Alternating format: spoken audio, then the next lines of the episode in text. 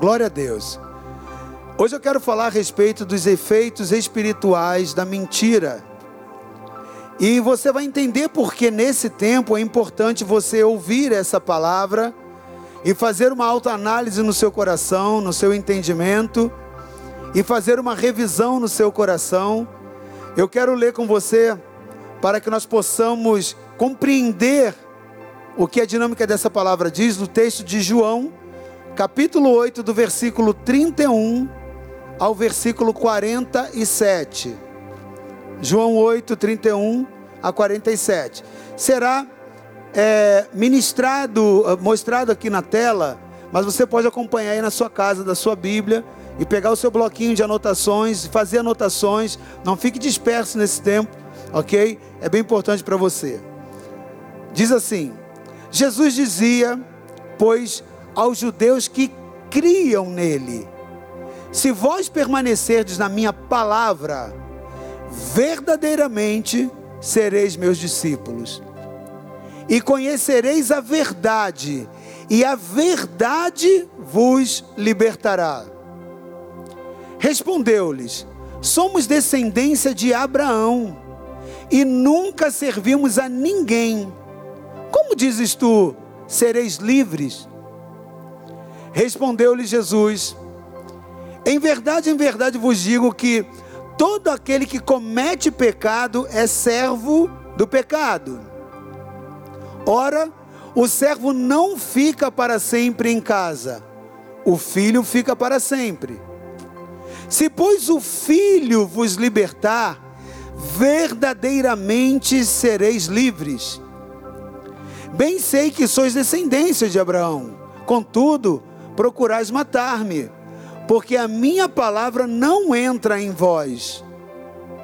Eu falo o que vi junto de meu pai, e vós fazeis o que também vistes junto de vosso pai. Responderam e disseram-lhe: Nosso pai é Abraão. Jesus disse-lhes: Se fosses filhos de Abraão, faríeis as obras de Abraão. Mas agora procurais matar-me, a mim, homem que vos tem dito a verdade que Deus tem, que de Deus tem ouvido. Abraão não fez isso. Vós fazeis as obras de vosso pai. Disseram-lhe, pois, nós não somos nascidos de prostituição. Temos um pai, que é Deus.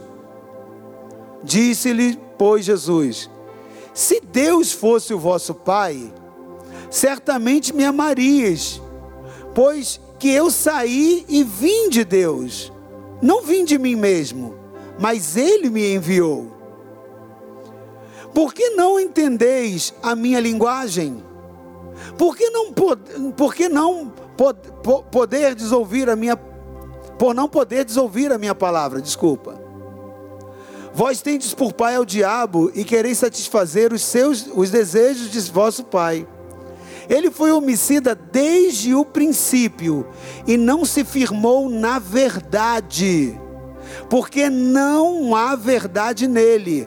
Quando ele profere mentira, fala do que lhe é próprio, porque é mentiroso e pai da mentira. Mas por que vos digo a verdade, não me credes?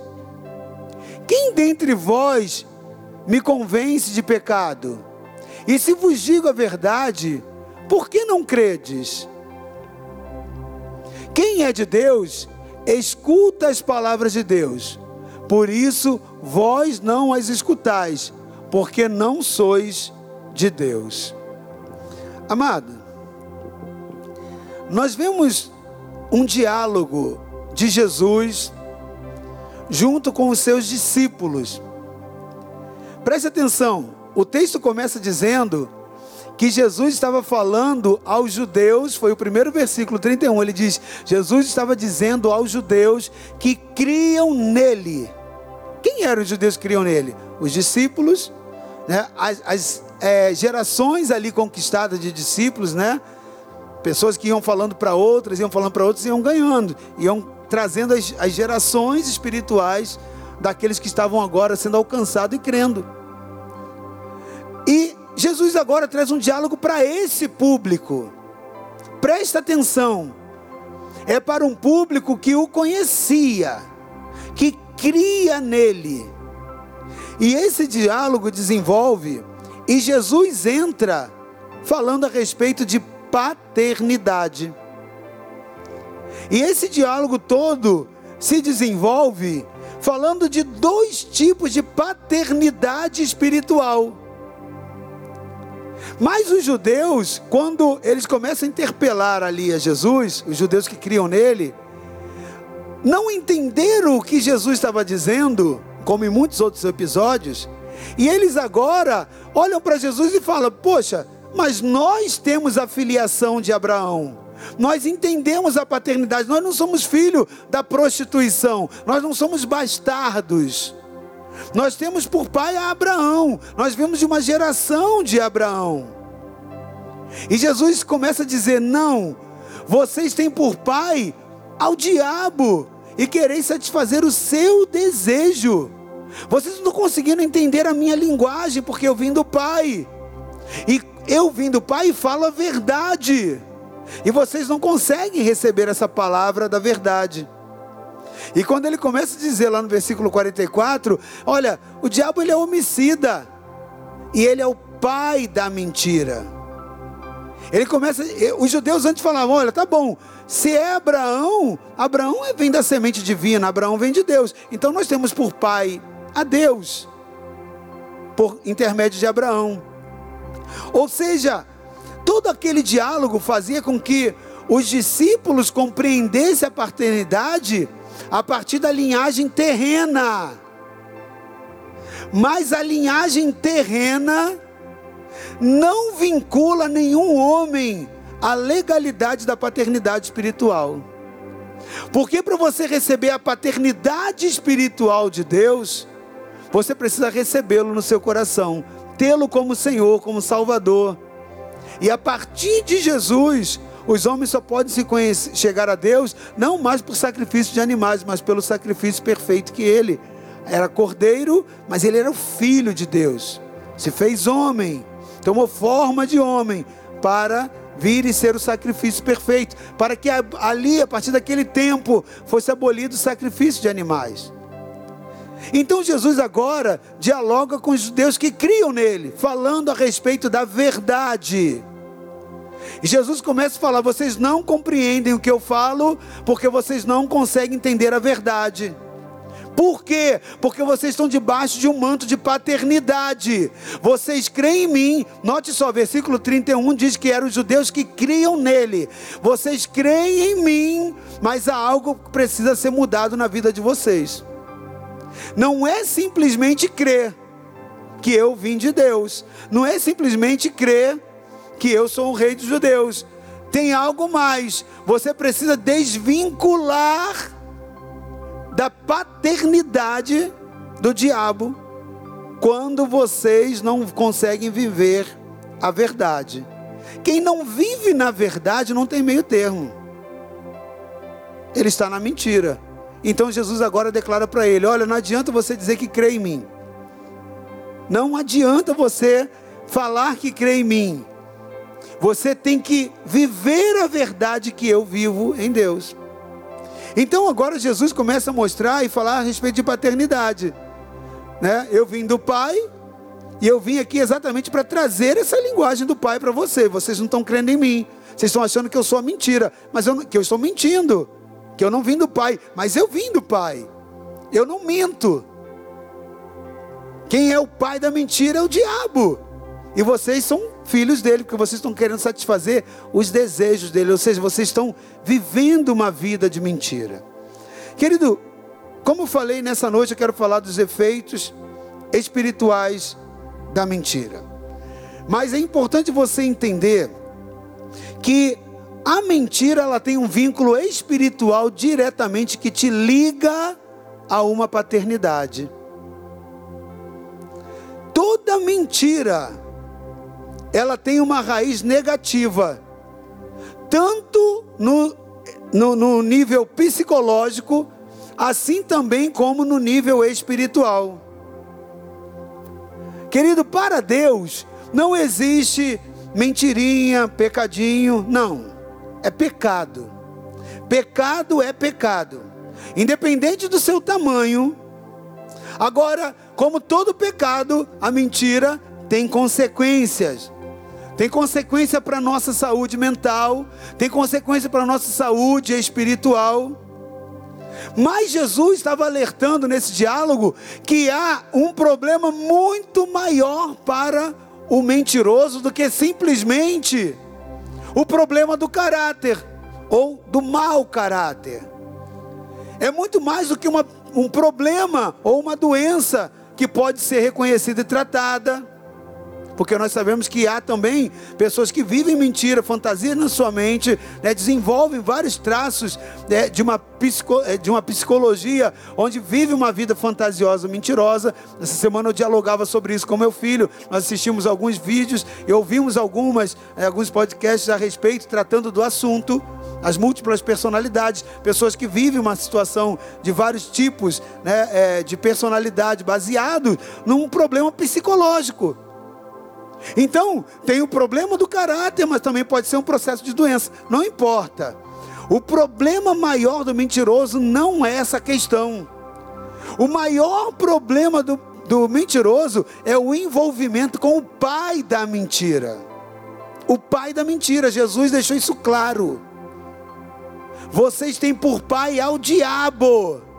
Jesus está dizendo: existe um manto, existe uma cobertura espiritual de paternidade. Esse é o maior problema que vocês estão tendo nesse momento. E essa é uma realidade, querido. A pessoa que é mentirosa, a pessoa que pratica uma vida de mentira, ele recebe essa paternidade. O problema é que todo pai quer visitar seu filho. O problema da paternidade está aí. Todo pai quer ter comunhão, relacionamento com seu filho. Não é diferente do pai da mentira, do diabo. Ele quer se relacionar, ele quer visitar, ele quer estar junto. Agora preste atenção, querido. A mentira, ela vai se criando e se desenvolvendo e tornando um vício na vida de uma pessoa. Ela fica como uma droga na vida da pessoa que tem seus efeitos. Né? Ela, ela, ela tem efeitos e impactos tanto na sociedade, né, no, no fator psicológico, mas também a mentira ela causa efeitos no mundo espiritual. E efeitos esses, querido, que são mais devastadores nas suas consequências no mundo espiritual do que propriamente nas desarmonias do mundo físico. Porque no mundo físico, quando você vê uma pessoa que descobre que foi vítima da mentira, fica chateada, se quebra aliança, é um transtorno terrível. Às vezes, num casamento, numa relação familiar, numa relação de sociedade. Né, numa relação ministerial, a mentira, quando ela é evidenciada, ela quebra o compartilhar da segurança. E às vezes as pessoas só pensam que o problema maior de consequência é nesse âmbito, mas não é. Essa só é uma das, uma das manifestações físicas, mas a, a mentira ela tem implicações espirituais terríveis, consequências espirituais devastadoras. Por quê? Porque o mentiroso, querido, ele tem uma escuridão dentro da sua alma. Você vai entender. O, o, mentiroso ele tem um problema na sua alma. Ele está sobre uma influência, sobre um domínio daquele que é o pai dele espiritualmente. Que Jesus falou, o pai da mentira é Satanás. Então essa influência vem. Lá no livro de João, capítulo 14, no versículo 6, Jesus ele fala a respeito dele mesmo dizendo assim: Eu sou o caminho, eu sou a verdade e a vida. Ninguém vem ao Pai senão por mim. Preste atenção, querido. O próprio Jesus disse a respeito de si mesmo: Eu sou a vida, eu sou o caminho, eu sou a verdade. Então Jesus estava falando a respeito de si: Eu sou a verdade. Então, querido, toda mentira, preste atenção na implicação espiritual da mentira. Toda mentira, seja ela, ah, é mentirinha, é mentirona, é brincadeirinha, ah, não, é, é sério, não importa. Toda mentira, ela é uma forma de negação de Jesus. Porque se Jesus falou, eu sou a verdade, e você pratica mentira, você está negando Jesus. Se ele é verdade. E agora, o problema todo é que em circunstância nenhuma, essa mentira praticada pode se tornar em bem. Eu estava lendo hoje a respeito da vida de Agostinho. Né? Eu pego muitas das vezes alguns estudos, né, da época lá de, dos estudos de teologia e muitos outros momentos, e às vezes eu, eu vou dar uma reciclada em algumas coisas que são importantes para nós. E, Agostinho, ele foi um, um, um homem que ele combateu duramente as pessoas na sua época a respeito da questão da mentira.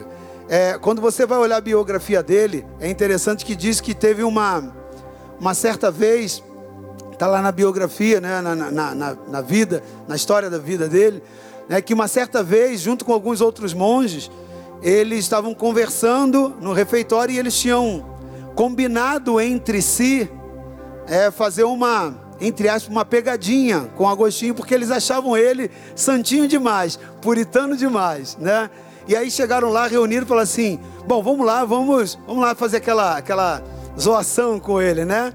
Vamos lá mexer com ele. Eles chegaram lá, é, é, juntaram e correram lá falaram assim: Agostinho, Agostinho, corre ali na janela que você vai ver um boi voando. E Agostinho levantou e foi lá para a janela e ficou lá. E ficou esperando o boi passar, passar. E seus colegas começam a rir, né? começam a, a, a, a olhar e achar graça daquilo. E depois de um tempo ele falou, rapaz, volta. Né, claro, eu estou contando com, minha, com a minha forma, de, de, de né, segundo a minha, minha interpretação. Agostinho, volta para cá, você sabe que não existe boi, boi não voa. E ele olha para os seus amigos e diz: Amigos, é mais fácil um boi voar do que um crente verdadeiro em Jesus mentir.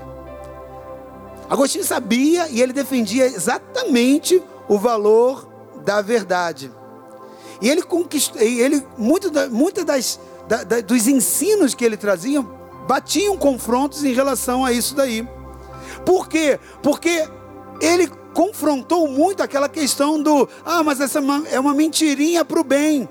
E uma das, um dos levantes que ele tinha eram de uma falsa, na sua época, uma falsa doutrina ensinada pela igreja. Preste atenção. Se, olha o que era a falsa doutrina que ele combateu dentro da própria igreja. Pessoas queriam mentir, usando a mentira para favorecer o reino de Deus. E diziam: se for para o favorecimento do reino, seja uma mentira é, é, que vá trazer e contribuir para glorificar a Deus, ela é bem-vinda, ela é benéfica. Olha o nível da distorção da mentalidade de um povo que pode entrar. É o espírito de engano, é a paternidade do pai da mentira. Ele vem e sugere a mentira. Ora, então ele começa a combater. Não, nós precisamos crescer o evangelho, difundir a palavra sem que haja necessidade da mentira. Porque se tem uma mentira que eu professe, dizendo que eu estou fazendo dela, se eu estou dando um testemunho que ele é falso, se eu estou contando algo que ele não é verdadeiro, querendo favorecer o reino, ao invés de fortalecê-lo, eu enfraqueço, porque eu me vinculo com o pai daquele que não tem verdade em si. E veio para matar essa igreja. E veio para roubar essa igreja. Por isso, ele pega as palavras de Jesus dizendo: Ele foi homicida desde o princípio. Então, qual é o propósito do pai da mentira? Ser homicida na sua vida, matar a sua fé. Então, querido, não existe nenhuma circunstância, um bem em se mentir. Nós estamos vivendo, amado, uma época terrível. A velocidade da informação nessa geração atual, nesse tempo atual, nunca nenhuma outra geração de pessoas vivas né, ali conseguiram vivenciar esse momento. A era da informação. A tecnologia nos traz vários tipos de informações, ok? Como nunca antes. E inclusive alguns estudiosos de comportamento social dizem que essa geração é a geração dos fake news. É, então hoje se fala muito a respeito disso, ok? Agora o problema é que mentir tornou-se praticamente algo comum para essa geração. Agora preste atenção, querido. Preste atenção. Como que algo que Deus abomina, como que algo que Deus detesta, pode ser comum para nós? Nós precisamos, querido, abominar aquilo que Deus abomina. Nós precisamos, como igreja, odiar aquilo que Deus odeia. Nós precisamos rejeitar nas nossas vidas, no nosso coração, aquilo que Deus rejeita. Para Deus não existe mentirinha, não tem pecadinho, pecado é pecado. Então, querida, a Bíblia, ela nos adverte quanto ao terrível poder da mentira, dos seus efeitos, das suas causas. Lá no livro de Cantares, capítulo 2, versículo 15,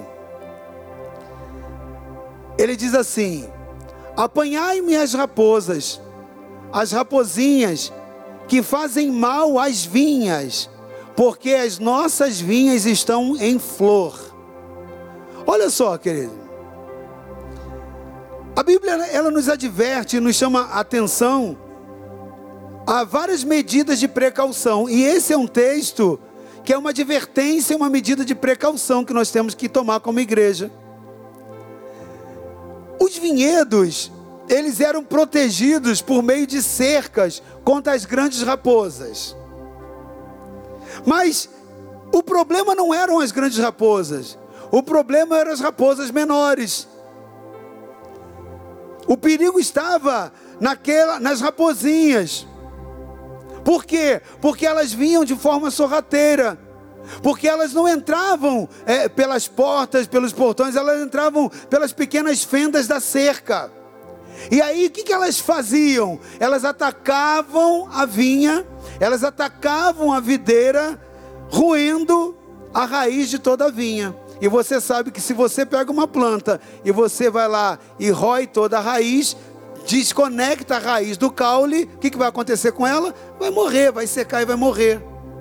Então, esse texto nos adverte dizendo: Ó, oh, você está muito preocupado com as raposonas, mas olha as raposinhas. Elas entram ali, elas entram pelas pequenas fendas, vão ali na base da raiz, começam ali a ruir, e vai morrer essa videira, vai morrer essa vinha.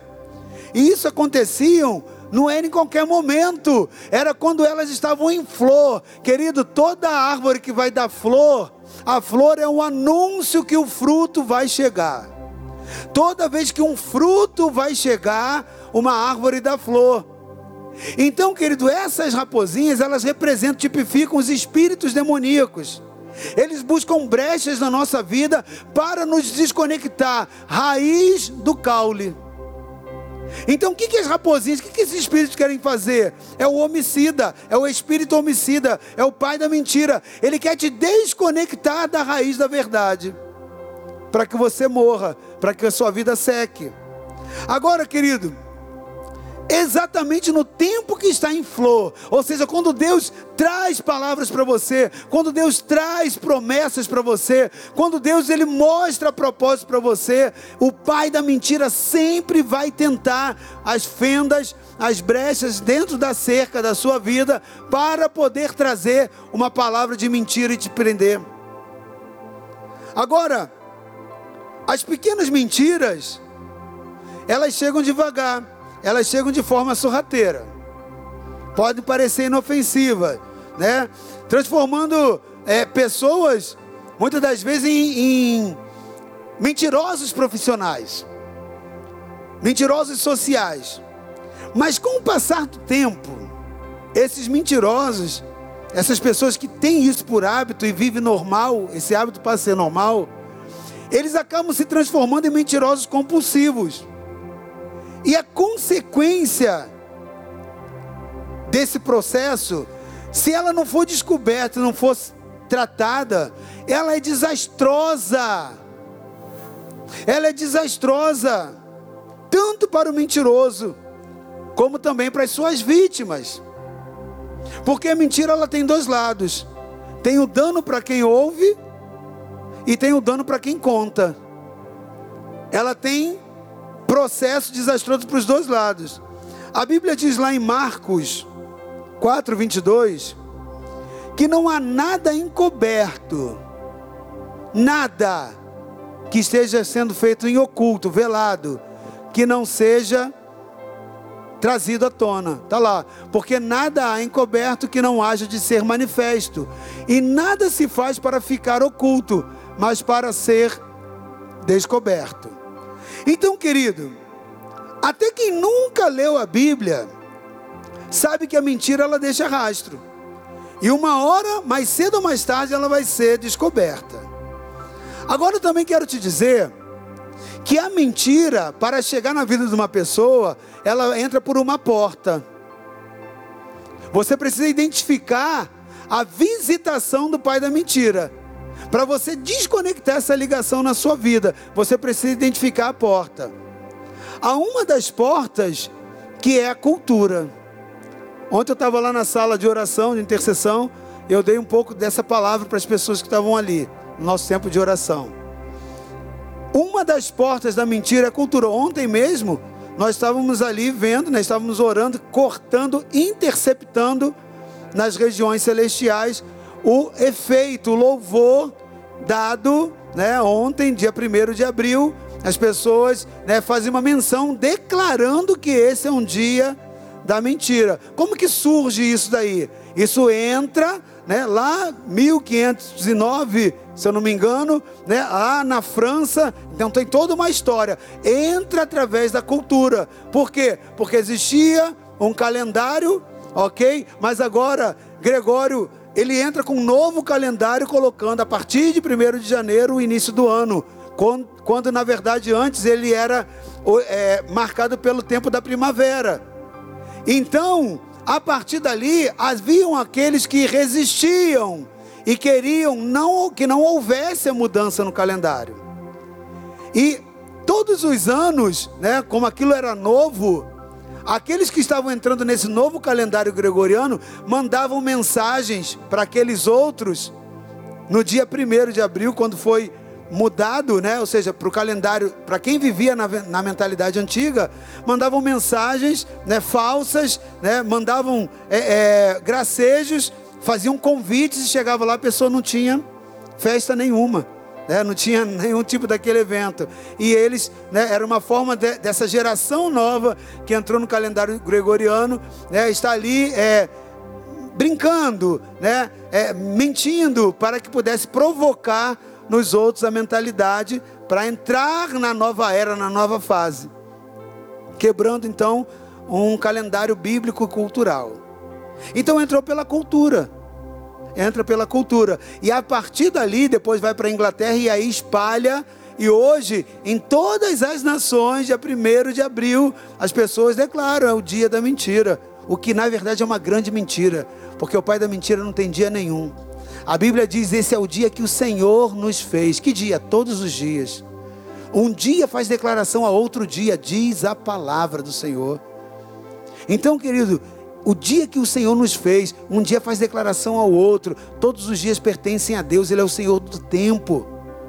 Então o diabo não tem. Então a cultura, ela traz né, uma abertura para o país. Por que eu estou comentando isso? Porque isso, querido, faz com que mentira para muitas pessoas se, tal, se torne algo normal. Agora preste atenção. Se o diabo ele é o pai da mentira, a estratégia do diabo, a Bíblia já falou desde o início, é matar, roubar e destruir. Para isso ele precisa penetrar na vida da pessoa.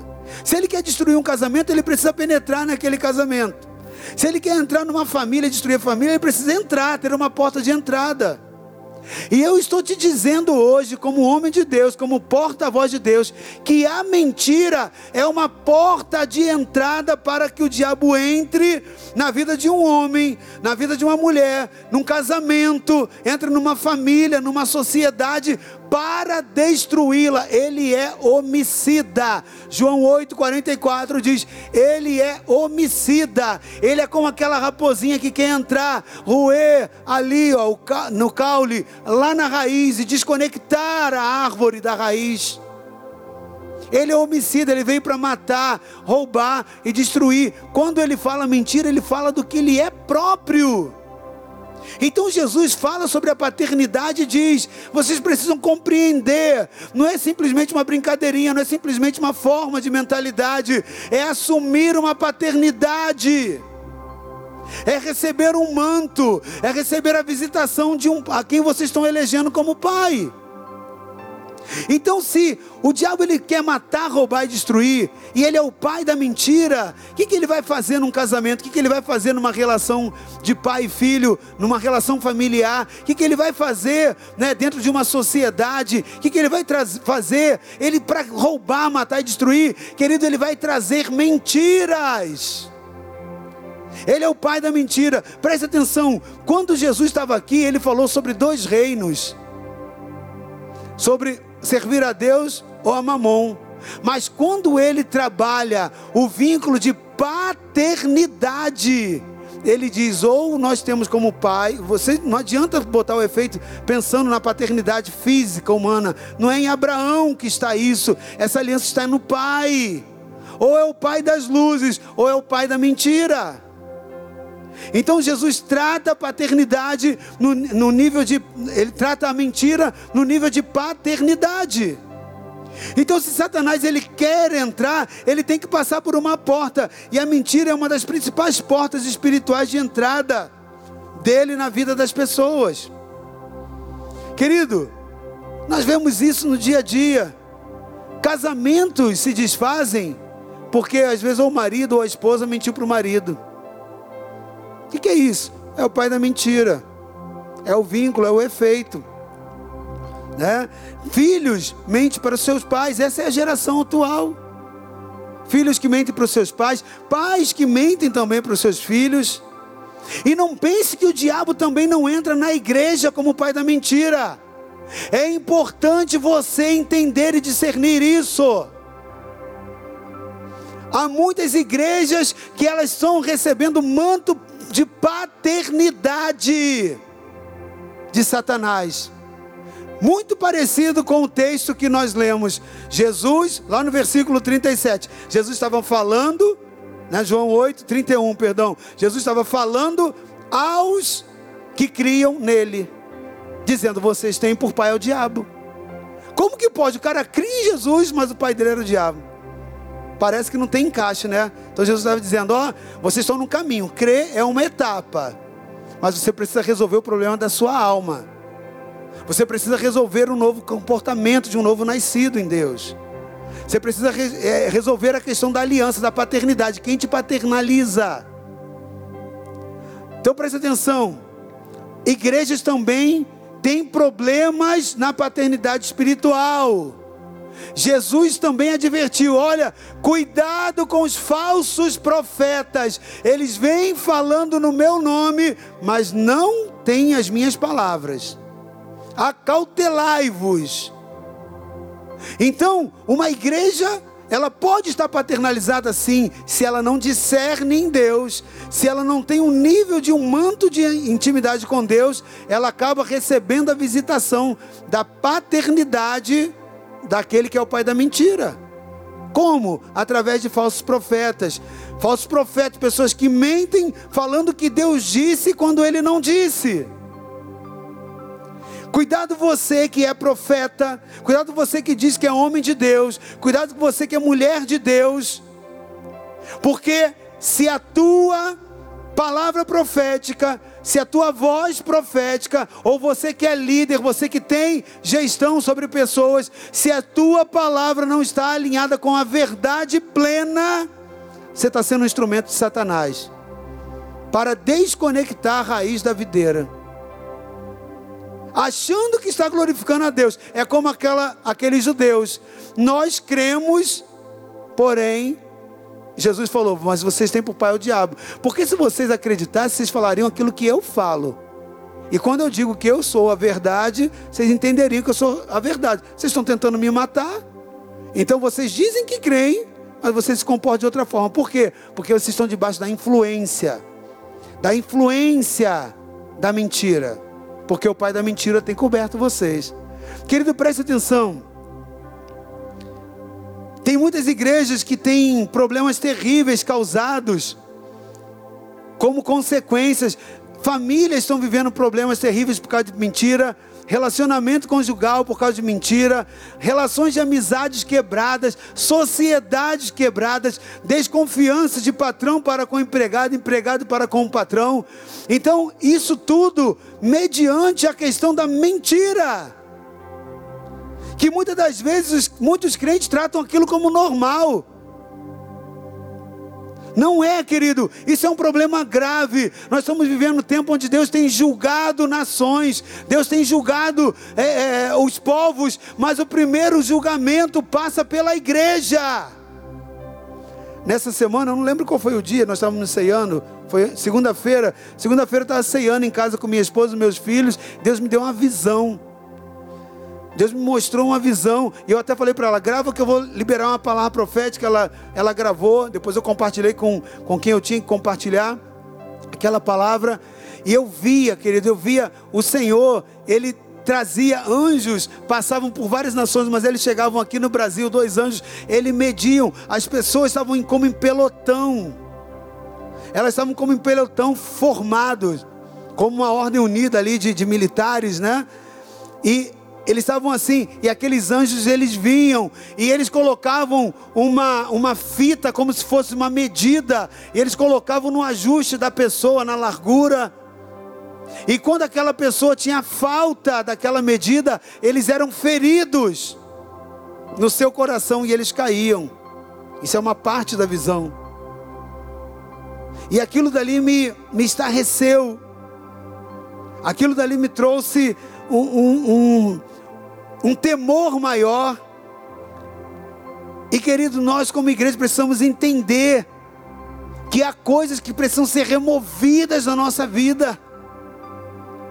E a mentira tem sido uma delas. Preste atenção: uma pessoa que pratica mentira, seja no âmbito ministerial, seja no âmbito familiar, conjugal, essa consequência da mentira, ela pode provocar a desconexão da pessoa ao propósito de Deus. Não só de quem pratica, mas daquele que recebe a mentira.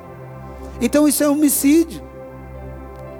Isso é homicídio, isso é leviandade, isso é você pegar o plano de Deus de uma pessoa e jogar fora. Muitas das vezes tem pessoas que já ouviram palavras proféticas em igrejas que Deus não disse. E pessoas tomaram decisões pela palavra daqueles profetas porque não a discerniram. E essas decisões eram desconectadas do propósito original de Deus para elas. Olha o problema para o profeta, mas também para quem recebeu aquela palavra. Então, querido, preste atenção.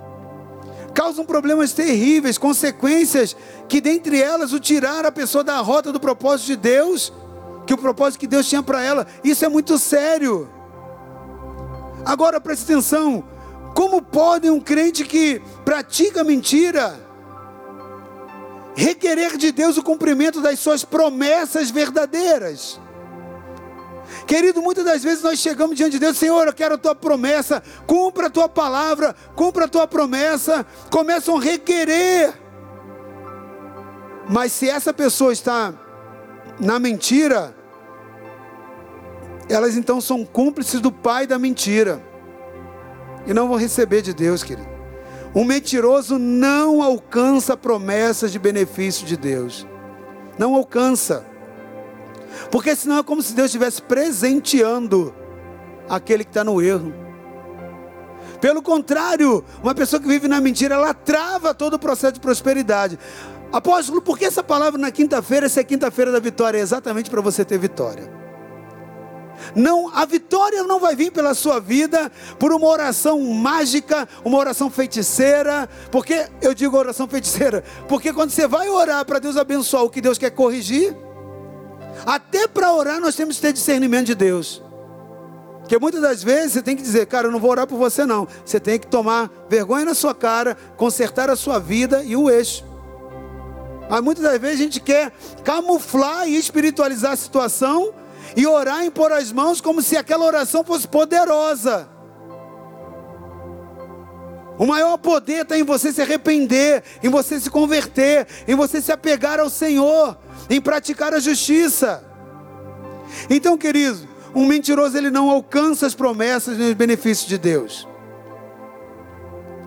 Uma pessoa quando ele vive na mentira, um mentiroso, ele coloca a culpa muitas das vezes das suas não conquistas, dos seus fracassos, ele coloca em tudo, ele coloca em todos, menos em si mesmo, menos em si.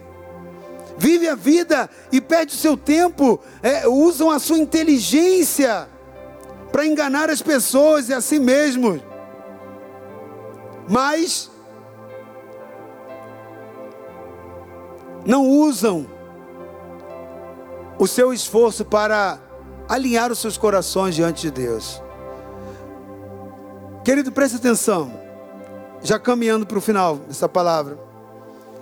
Se nós conhecemos a palavra de Deus, você e eu conhecemos e sabemos que o salário do pecado é a morte, a Bíblia diz. Então nós sabemos que a mentira é um pecado. Se o salário do pecado é a morte, e a mentira é um pecado que Deus abomina, que Jesus combateu, eu quero te fazer uma pergunta então.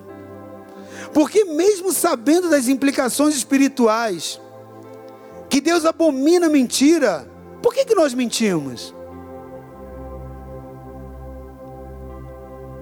Por que, que nós nos deixamos enganar por mentiras? Querido, é tempo de ajuste como igreja, é tempo de santidade. Essa palavra precisa fazer com que você, assim como os querubins, tenha olhos por dentro e olhos por fora. Você precisa olhar para dentro da sua vida. Há muitas pessoas que estão vivendo mentiras, praticando o ato de falar e vivendo também acreditando em mentiras por não discernir em Deus.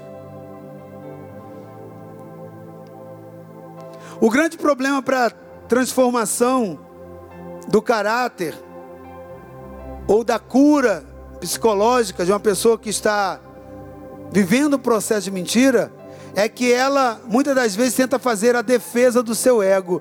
Dificilmente você vai ver um mentiroso assumindo: eu sou mentiroso. Você pode contar nas mãos as pessoas com quem você se relaciona e ver um que um dia confessou: eu sou mentiroso.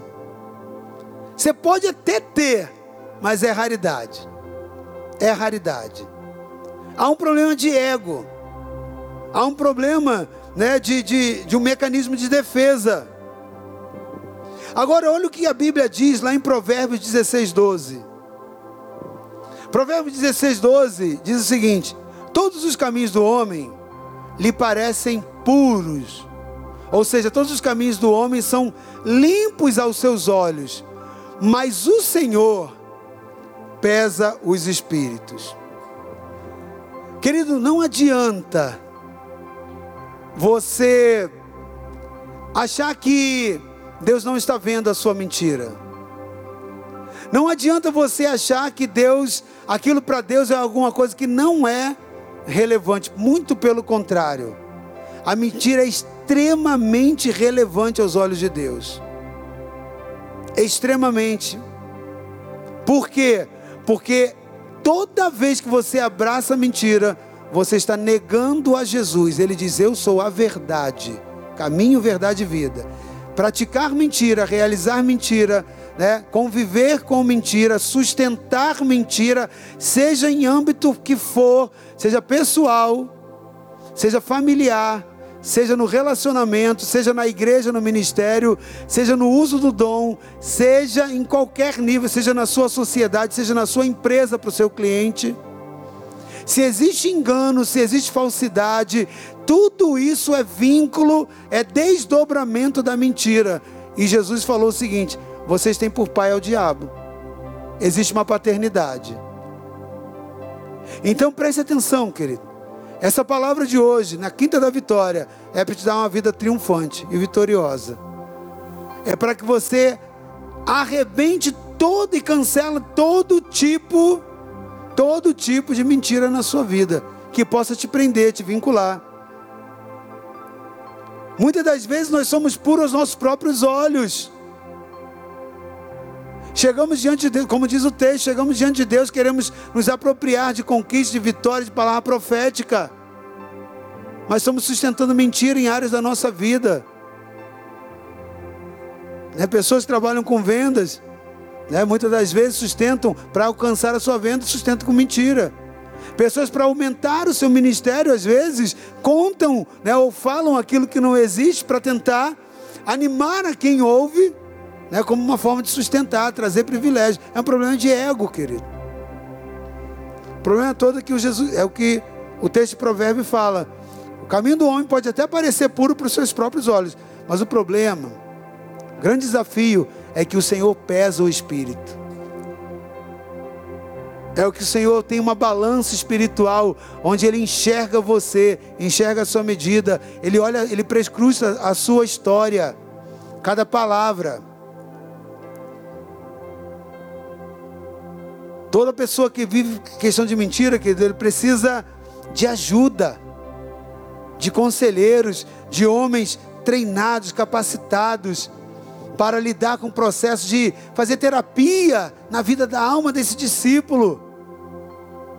Ajudar, né? Trazendo um discipulado que pode soltar das amarras. Então, querido, você precisa de ajuda, você precisa confessar, você precisa trazer para a luz.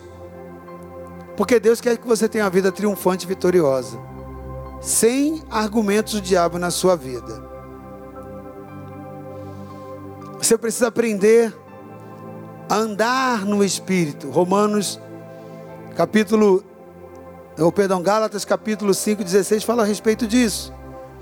E você também precisa aprender que a sua mente, se você tem problemas com a mentira, precisa ser transformada pela renovação da palavra. Eu quero orar com você. Eu quero que você, nesse momento, possa fechar os seus olhos e varrer a sua vida, querido. Como eu disse, nós estamos vivendo como igreja um tempo peculiar, um tempo de ajuste, um tempo onde muitas pessoas têm sido ceifadas, e eu não estou dizendo que todos aqueles que estão sendo ceifados é porque estavam no pecado, no erro, não é isso. Compete a Deus julgar, não a nós, nem a mim, nem a você.